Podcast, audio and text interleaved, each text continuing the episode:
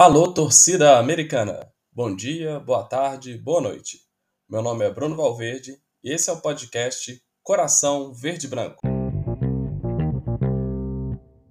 E aí, pessoal, tô gravando esse episódio novamente na véspera de um jogo do Brasil e com muita coisa aí para comemorar, né? Primeiro, queria lembrar para quem ouviu nosso terceiro episódio que eu pedi gol do Richarlison e teve gol do Richarlison. Mas também pedi pro Danilo não machucar e infelizmente ele machucou. Mas vamos lá, acho que classificamos, né?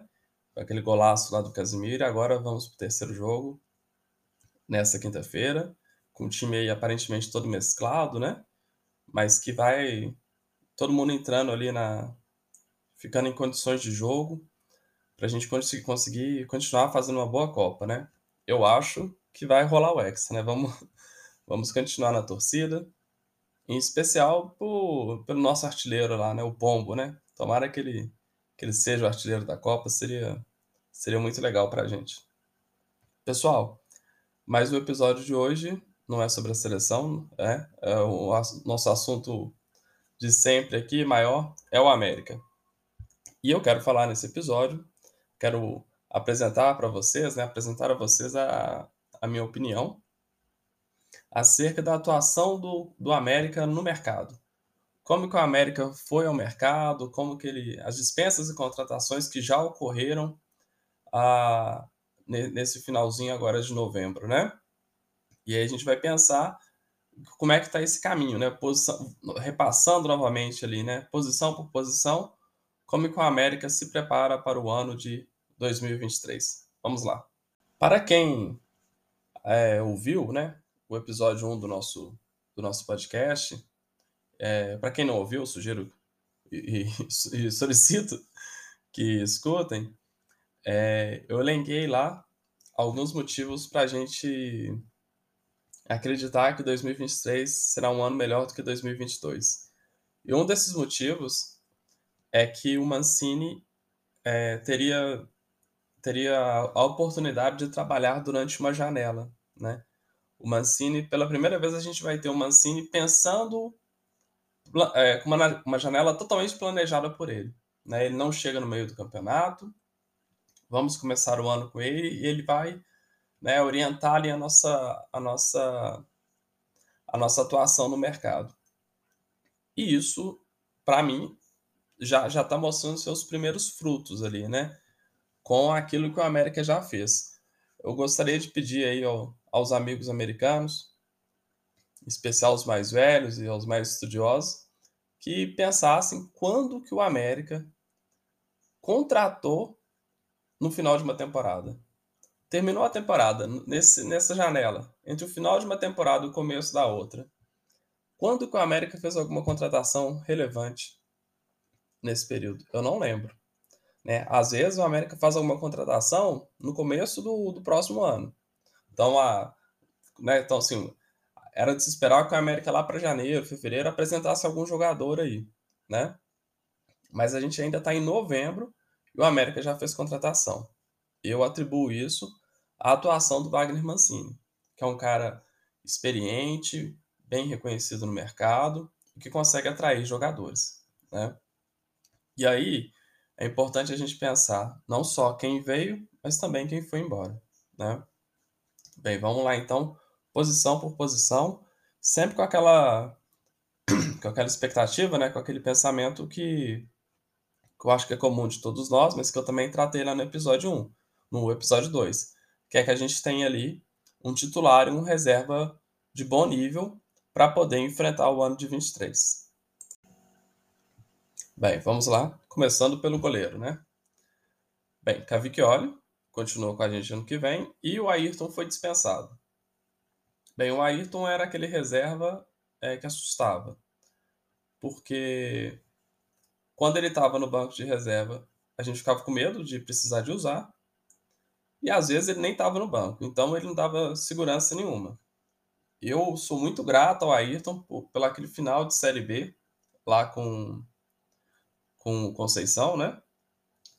que ele chegou, ele deu uma ajeitada no, no gol do América, que estava tava em crise, mas ele demonstrou que, que ser limitado, né? Ele era limitado para a Série B, né? É só a gente pensar naqueles gols contra o São Bento. E para a Série A, para as Copas Sul-Americanas, né, não dá nem para pensar no Ayrton. Então, ótimo o Ayrton ter ido embora. Ficamos então com a possibilidade de podemos trazer outro outro goleiro. O goleiro é uma posição complicada de trazer. Porque se a gente traz um outro cara, tipo o Richard do, do Ceará, ou o João Ricardo, esses caras vão querer ser, ser, ser titulares aqui. Né? E aí a gente começa a ter aquela briga que, que entre goleiros é complicado. Né? Que nem a gente teve com o Jailson e Cavicchioli. Então, quem poderia ser esse outro goleiro? Bem, na falta de uma melhor opção, que a gente teste o Jori no Campeonato Mineiro. E vamos ver se o Jori dá conta. Né? Eu acho que o Jori, se ele não se contundir, né, que ele tem esse problema também, eu acho que o Jori pode ser sim o reserva imediato do, do Cavicchioli. Ele é novo, vai respeitar o espaço do, do Cavicchioli. E aí, se a gente lembrar aí, quando o Jori entrou, ele foi bem. Né? Ele fez alguns clássicos contra o Atlético e ele foi bem. Ele não foi, um, não foi algo terrível, tal, né? Algo aceitável. Então, acho que o Jori pode sim ser esse esse reserva do Cavicchioli. Precisa ser mais testado, né? Talvez o Mancini esteja pensando nisso. Lateral direita. E aí, de novo, quero elogiar o Mancini, né? É, por quê? Porque dispensou o Patrick. O, o, se não me engano, o Mancini e o Patrick têm o mesmo empresário, o que facilitou a vida dele para cá em 2020, 2021. O Patrick chegou no meio daquela temporada e eu acho que ajudou muito a América naquele ano. Ele ele deu, ele trouxe uma motivação para aquele grupo ali. Então, o Patrick teve uma contribuição legal em 2021. Eu teria renovado com ele para 22, né? Apesar a gente não sabia que ele ia ser tão mal em 2022, mas teria renovado com ele mesmo assim. O Patrick então fica 2022, não não tem tanto espaço. E aí a gente poderia imaginar que por terem o mesmo empresário, o Mancini fosse, sei lá, deixar o Patrick por aí, né, para ser esse reserva. E ele não fez isso, né? Ele, né, ele certamente deu um aval para a saída do Patrick. Então isso é muito legal. O profissionalismo do, do Mancini e também do Patrick, com um cara que sempre respeitou a América, tem nas suas limitações, mas assim, eu sou muito grato a ele. Então, tchau, Patrick. O Cáceres poderia ter ficado, né, né, não era mau jogador, mas com a sua saída a gente abre também uma vaga para estrangeiros. Né? O América terminou 2022 com seis estrangeiros, o que não, não dá para jogar os seis, não dá para os seis serem relacionados para o mesmo jogo. Então, a princípio, né, no mundo ideal, todo mundo em, em boa condição física, é um desperdício de recurso. Né? Então, o América precisava de, de dispensar pelo menos um desses estrangeiros para poder acabar com esse desperdício. Né? Então, aqui na lateral, a gente já tem a dispensa do Cáceres, então chegamos ao número de 5. Vai aumentar, né? a gente sabe, mas a gente já chega aqui ao número de 5, que é o número limite. Então, como eu disse, o Cáceres poderia ter ficado, também foi um cara muito comprometido, fez gol no clássico, mas foi embora, tudo bem, vai com Deus, seja feliz. Quem chegou? Chegou o Nino Paraíba. Eu queria o Nino Paraíba no América? Nem a pau, né? Para mim, a lateral direita deveria ter insistido em trazer o Dudu do Atlético Goianiense. 25 anos, passagem pela seleção, uh, é um bom jogador, apoia bem, mas veio o Nino Paraíba, 36 anos, né? Não é um cara ruim, é um, mas ele tem uma idade avançada. Será que tem um plano ali, né, para esse para essa lateral direita? Se tiver, né, e o plano é, e se esse plano for o Arthur, a gente tentar colocar o Arthur no Campeonato Mineiro para ver se ele vai, eu acho que é legal, então a gente acho que é legal então ter o Nino Paraíba. Pensando aí o Arthur titular e o Nino Paraíba um reserva, um reserva que deu uma que quando precisar entrar, a gente tem ali uma segurança que vai entrar bem que vai conseguir jogar uma parte do jogo, né, em, em bom nível. Eu acho que o Arthur deveria sim ser o titular. né? Tá, tá tendo convocações para a seleção brasileira. Ele é rápido, ele é habilidoso e ele tem ousadia, né? É, às vezes tem que controlar um pouco, mas, mas eu acho que a ousadia dele vale a pena. Ainda mais no time que nem o América, que tem pouca ousadia, né? Um time que faz muito. As jogadas do América são muito, muito, muito repetidas, né? Então o, o Arthur pode fazer ali essa coisa diferente. Então, se o plano para a lateral direita foi esse, Arthur titular e Nino Paraíba como reserva, beleza. Se não, se o plano for o Nino Paraíba começar como titular, eu já acho complicado. A gente precisaria ir ao mercado procurar outro jogador. Na lateral esquerda, o Marlon continua, né? E chegou agora o rapaz chamado Nicolas. Nicolas. 25 anos, pertencente, pertencia ao, ao Atlético, de, uh, Atlético Paranaense. E ele jogou a última Série B pelo, pelo Grêmio mas ele também disputou o campeonato, já jogou, disputou uma temporada pelo Atlético de Goiás. Lá no Atlético de Goiás ele foi bem, assim. Ele tava vendo os vídeos dele aí no, no YouTube, ele é um ele é rápido, ele chuta bem, ele cobra faltas lá no estilo Carleto, né? E, e parece ser bom no desarme. É lógico que esses vídeos dão uma, uma certa iludida na gente, né? mas pelo menos o chute deu, né, ele parece que a finalização dele é boa. Então temos ali um dois laterais mais ou menos do mesmo nível, né? Ah, o Marlon e o Nicolas. Então parece que é na e jovens, né, 25 anos, se, ah, se não me engano, o Marlon tem, tem perto disso também. Então temos uma lateral esquerda ali com uma certa segurança, né? Então fechamos as laterais. Para fechar a defesa, vamos lá pensar na nossa zaga? Bem, eu acredito que na, os nossos zagueiros seja a posição que a gente tenha mais tranquilidade. Né? Temos ali o Éder, o Maidana, o Lucas Cal, que pode fazer às vezes de zagueiro numa necessidade, o Ricardo Silva e talvez o Danilo Avelar, né? Então temos ali dois coringas, né? O Avelar, que pode ser zagueiro ou lateral esquerdo, e o Cal, que pode ser zagueiro ou volante. Né? Na verdade, eu nem lembro o Cal como ele jogava, se ele era um bom zagueiro. Eu lembro dele como volante, não era lá grandes coisas, né? Mas temos ali uma situação tranquila, temos uns titulares mais ou menos encaminhados ali, né? Uma certa segurança. O Conte foi dispensado, então abriu mais uma vaga de, de estrangeiro, né? A gente estava com cinco com a saída do, do Cáceres, agora com a saída do Conte, ficaremos com quatro, quatro estrangeiros no, no, no elenco para 2023. Bem, eu acho que aqui está tranquilo, talvez a gente tenha ainda aquele, aquele Gustavão que quando entrou foi um bom zagueiro, parece que ele está emprestado, ele poderia é, né, ter mais participações no time titular, vamos ver o que acontece. Mas para mim a zaga ali está tá tranquila. Então fechamos aqui a defesa do América, vamos agora pensar o meio de campo. Na posição de volante. Bem, ao pé da letra nós não temos volante. Temos o Cal e o Alê.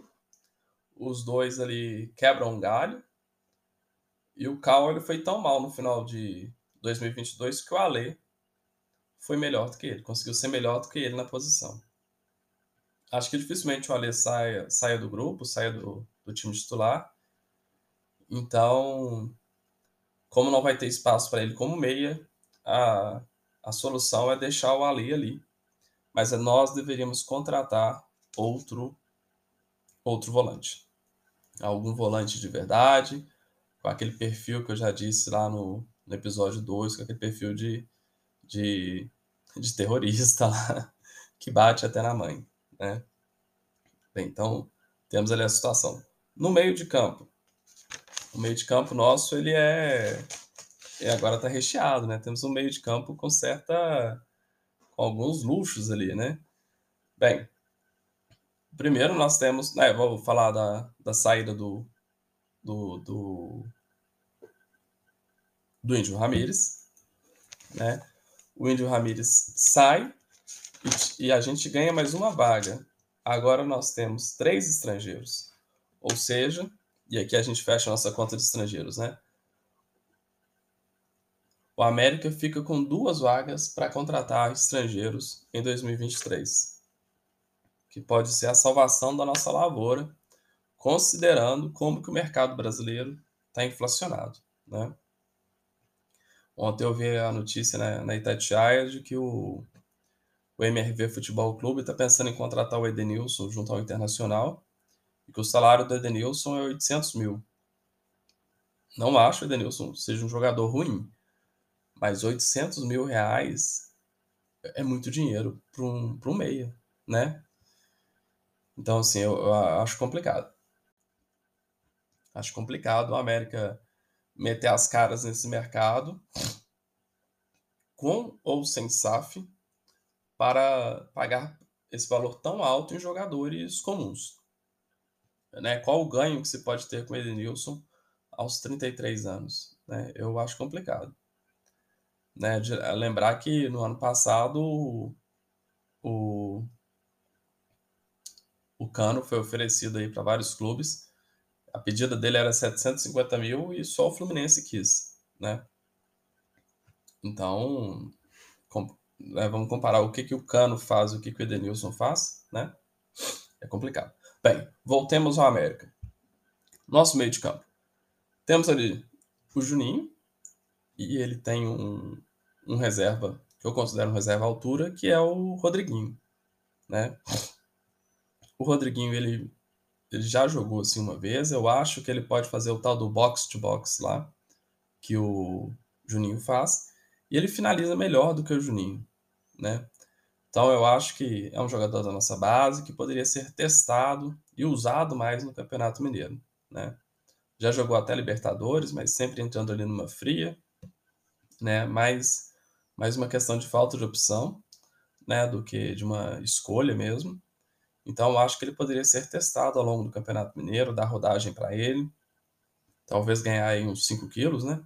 Se formos pensar naquela, naquele meio ali, né, que vai ser mais um armador, né, o camisa 10, a gente tem o Benítez, que renovamos com ele. Eu acho que com salário justo, né, parece que o Benítez vai ganhar 300 mil reais, né, então, pensando aí no que se tem cobrado, né, o Benítez tá, tá barato, né? E pelo que ele jogou nos últimos 5, 6 jogos, ele jogou muito bem no América. É o camisa 10 que a gente sempre sonhou, que nem o Radolfo Parense falou. Então, para mim, é, é sim um, um, bom jogador. Então, temos ali um meia e temos um reserva para ele, ou um titular, ou um revezamento, que é o Martinez. O Martinez jogou ali uns dois, três jogos, foi muito bem. Ele, ele pode fazer às vezes do Benítez, pode fazer também aquele meia mais recuado, que nem o Juninho, que ele desarma. Ele desarma e arma. Então o, o, Martin, o, o Martinez é mais versátil que o Benítez, né? Mas acho que de todo jeito a gente está bem servido ali com, com esses dois, né? Bem, vamos agora para o nosso terceiro bloco, que é o terrível bloco do ataque. O ataque americano é uma tragédia, né? Então, até agora aqui, eu estou pensando o time naquele esquema que nós temos jogados há bastante, jogado há bastante tempo, que é o 4-3-3, né? Quem seria então o nosso time, nosso ataque para 2023, pensando nesse esquema 4-3-3? Na ponta uh, na ponta direita, a gente não tem ninguém. É, para ser bem sincero, a gente não tem ninguém. O Everaldo parece que pediu 700 mil reais, 750 mil reais é um dinheiro que ele não vai achar em lugar nenhum. Nenhum time da Série A vai pagar isso para o Everaldo. E talvez nenhum time da Série A pague qualquer valor para o Everaldo, além do América. Né? Talvez ele consiga ali um lugar no, no, no, no Goiás. Quem mais ficou, galera? Quem mais ficou aí que poderia contratar? Não consigo pensar. Não consigo pensar em um time que queira o, o Everaldo. Que queira pagar mais do que, sei lá, 200 mil reais no Everaldo. O Everaldo é aquele cara. Se ele fica, tudo bem. Se ele resolve ficar, aceitar o salário, tudo bem, não, não seria nenhum absurdo ele ficar. Mas se a gente for pensar no que ele fez pelo América, no que ele fez, não, no, no seu desempenho ali, na, na sua qualidade como, como jogador, o Everaldo é, é tipo sapo, né? É, é, a história do sapo, né? O sapo que ele, ele voa, ele nada e ele anda, não é isso? Ele, ele anda mal, nada mal e voa mal, né? Acho que é essa a brincadeira. Porque ele, não, ele tem velocidade, mas não é tão veloz quanto o, o Ademir. Ele aparece na área para finalizar, mas não finaliza bem. Então o que, que ele é? Ele é um ponta que não é tão rápido e que não finaliza bem. Ele é só um cara que ocupa a, a ponta direita. Né? Ele é um Mateuzinho daqui a alguns anos. Né? Então, vai com Deus, Everaldo. Né? Vai, vai catar coquinho vai procurar 700 mil lá em outro lugar. Então, nós não temos uma, nenhuma opção para a ponta direita. Mateuzinho não é opção. Então, ali é, é, um, é, um, é uma coisa terrível. O que poderia ser feito? Mas eu acho que também é difícil. Uma dobra ao estilo Givanildo Oliveira, Nino Paraíba, Arthur. Né? O Arthur jogando ali na ponta. Poderia dar certo, poderia não dar certo, e a gente poderia perder um bom jogador, que é o Arthur. Né? A posição de lateral, o Arthur tem muito mais chance de se destacar, porque é uma posição carente no futebol brasileiro. Lá na ponta, ele pode se tornar mais um e acabar se queimando. Então, eu acredito que na ponta direita a gente tem um problema que é, que é aparentemente incontornável. Na ponta esquerda, a gente tem o Felipe Azevedo, que já foi importante. Até 2022 ele foi um jogador importante, mas é, chegou no limite dele. Né? Um limite físico, um limite de qualidade para aquilo que a gente precisa. O Felipe Azevedo é responsável, acredito, por nosso atacante não fazer gol. Né? Ele dificilmente cruza, né? ele não toca para o meio. Ele recebe a bola na ponta esquerda, corta para a direita e tenta chutar. Né? Ah, o grande mérito do Felipe Azevedo parece ser apoiar o Marlon. Né? Ele voltar para ajudar na marcação. Mas qual que é a vantagem da gente, da gente ter um cara fazendo isso, anulando a nossa ponta esquerda? Né? Se o Marlon fosse um lateral estilo Marcelo, estilo Roberto Carlos, que descesse, finalizasse com perfeição, cruzasse com perfeição, justificaria a gente ter ali um ponta de que fosse a muleta dele. Mas não é, né? O Marlon também dificilmente acerta um cruzamento. Uh, finaliza mal também. Então a gente está matando o nosso lado esquerdo. Né? Então o Felipe Azevedo é, renovou, vai ficar aí com a gente. Né? Vamos ter que aguentar ele. Não pode de forma alguma ser titular. Quem poderia ser o titular ali? Do jeito que tá, poderia ser o Aloysio. O Aloysio, ele, ele é inteligente. De vez em quando ele, ele caça umas faltas, caça uns cartões lá desnecessários. Mas ele é inteligente, ele consegue organizar o jogo, ele consegue ajudar na marcação e ele dá aquele passe que o Azevedo não dá. Né? Ele consegue, ele pensa mais o jogo de forma coletiva. Então o Aloysio poderia ser ali, arranjado, seria um ataque muito fraco ainda, mas o Azevedo poderia ocupar a ponta é, a ponta esquerda. No meio. É difícil, né, galera? no meio. no, na centroavança ali, né, que nem o pessoal gosta de falar, a gente tem o Mastriani. Vamos ver se ele vira esse cara que a gente precisa. Né? E como reserva, o Henrique Almeida. O Henrique Almeida é aquilo que eu falei no episódio 2 lá, que não é um gênio, mas aqui no América foi um cara que deu pra gente confiar. É um cara que não machucou. Então ele estava sempre disponível para o jogo. Então ele. Então, assim, comparar o Henrique Almeida e o Wellington Paulista, o Henrique Almeida foi melhor que o Wellington Paulista. Porque o Wellington Paulista, ah, é bom de pênalti, finaliza melhor, não sei o que, não sei o que, não sei o que. Mas pouco esteve disponível. O Henrique Almeida, então, foi apresentou um resultado melhor do que o, que o Elton Paulista. É perfeito? Não. É o que a gente sonha para o América? Não. Mas eu acho que é um bom reserva ali para o Mastriani, se o Mastriani vier a ser o que a gente espera dele, um cara ali que, que finaliza com um pouco mais de qualidade. Bem, então a gente, né, a gente viu aqui, né, fazendo uma retrospectiva do, do episódio até agora, né? A gente tem uma defesa ali mais ou menos acertada, um meio de campo que eu considero muito bom e um ataque que está uma tragédia. O nosso ataque, então, ele está bem fraco, né? Não temos ponta direita, a ponta esquerda um improviso e na, na como centroavante temos dois jogadores ali que não são exímios finalizadores, né? Uh, qual que é a solução para isso? A gente poderia contratar dois pontas de excelente qualidade, só que seria muito caro. Se um jogador que nem o Everaldo está 750 mil, imagina quanto que seria um jogador bom, né? Um, quanto custaria trazer um Marinho, um, um como que chama lá o do Ceará, o o Gonçalves lá, né, o Speed, Speed Mendonça do Ceará, quanto que custaria trazer um jogador é, desse nível em termos de salário. Então a gente, a, o problema nosso, então, é muito grande. Qual é a solução que eu proponho? E talvez o, o Mancini pense em algo parecido. A gente mudar de esquema tático. Hoje o América joga num 4-3-3. Se a gente for lembrar quando que esse esquema começou, né, a gente vai voltar lá no Conceição e, e talvez de forma mais clara no Lisca, né?